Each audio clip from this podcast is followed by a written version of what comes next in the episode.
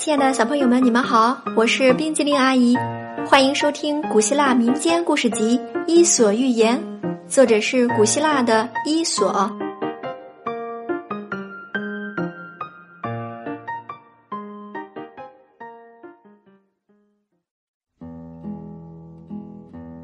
接下来我们要讲的故事是红牛、黑牛和黄牛。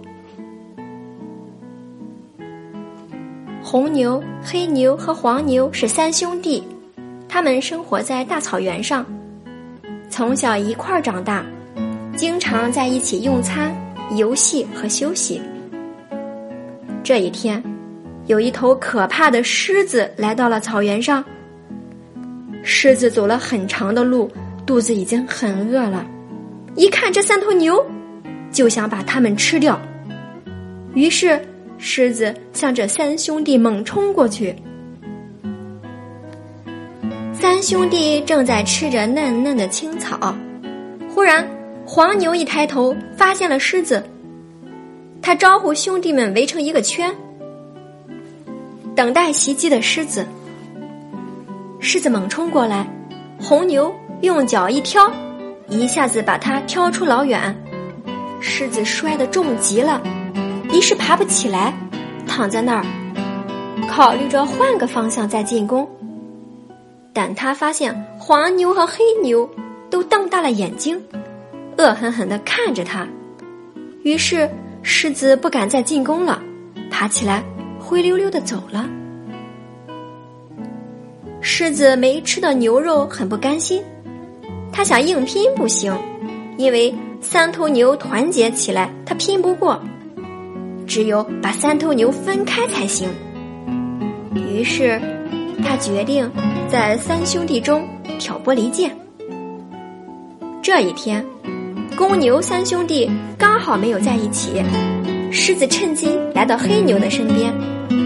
黑牛一见，吓了一跳，马上摆出准备战斗的架势。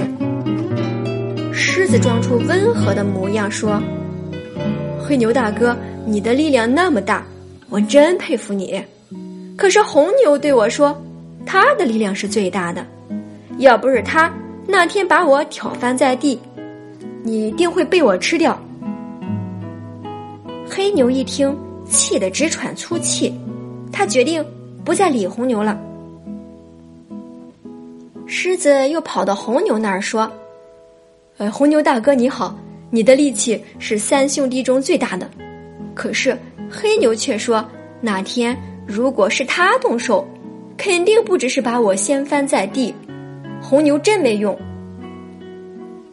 红牛越听越气，决定以后再也不理黑牛了。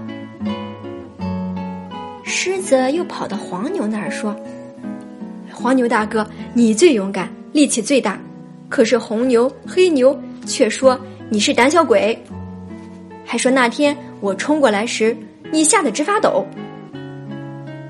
黄牛听了，气坏了，一头向不远处的红牛撞去，把没有准备的红牛撞了个大跟头。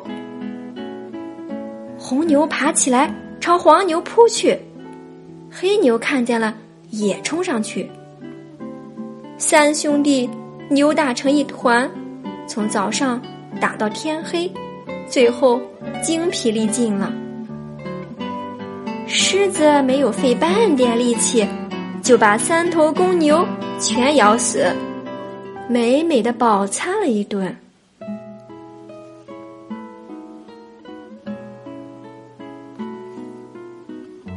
亲爱的小朋友，故事讲完了，现在请你说一说，三头公牛是怎样被狮子吃掉的呢？